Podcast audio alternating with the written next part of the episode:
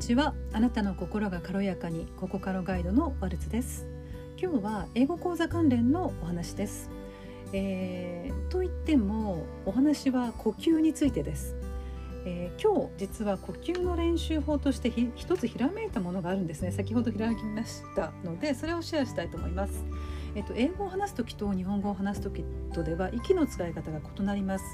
えー、英語はかなり深い呼吸をしてお腹から息を出す必要があるんですね。そうしないと強い音が出ない出にくいので、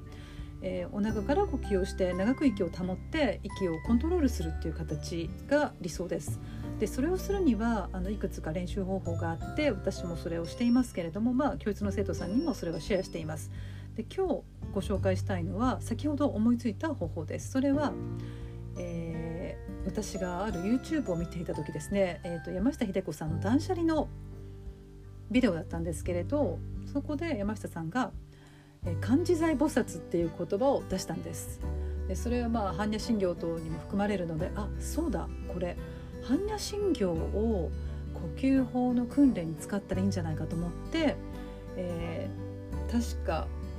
持っていた般若心経のテキストを持っていたので、えー、それをはい、今手にしています。で実は私の祖母はとても信心深くて毎朝あのお経を仏壇で開けていました結構長い時間開けていましたね。で私も、まあ、皆さんそうだと思うんですけどお寺に法事に行った時に、えー、ご住職と一緒に、えー、般若心経を唱えたりあするんではないでしょうか。まああの宗派にもよると思いますけれども、まあ、私のが行ってるお寺ではそうしています。でこれはですねあの全部漢字で書かれてますけども音で区切りがないんですよね。あの丸とか点がなくてで実は私も何年前か忘れましたけどもどこで息継ぎをするのかっていうのをなぜかちゃんと線を引いてました。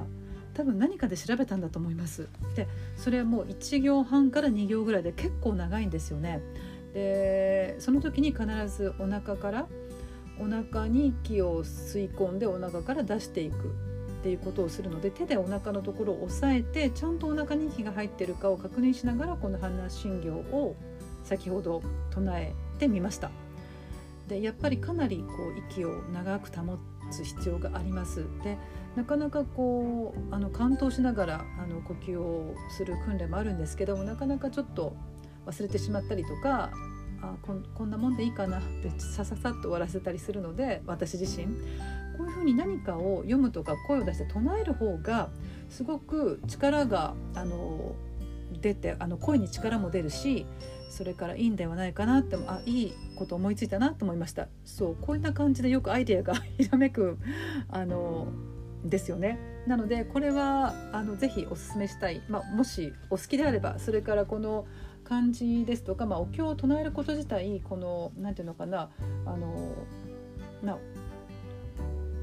宗教なので哲学的とは言いませんけれどもでもこの世界ですよね世界観をいつも目にしいつも自分で声に出すっていうのもまたあの呼吸の訓練とは別にそちらもすごくあの心にいいんではないかななんて思ってまさに一石二鳥などと考えています。はい、今日はお経を使った、えー、呼吸法の訓練をひらめいたという話題でした。今日も皆さんの心が軽やかでありますように。お聴きくださりありがとうございました。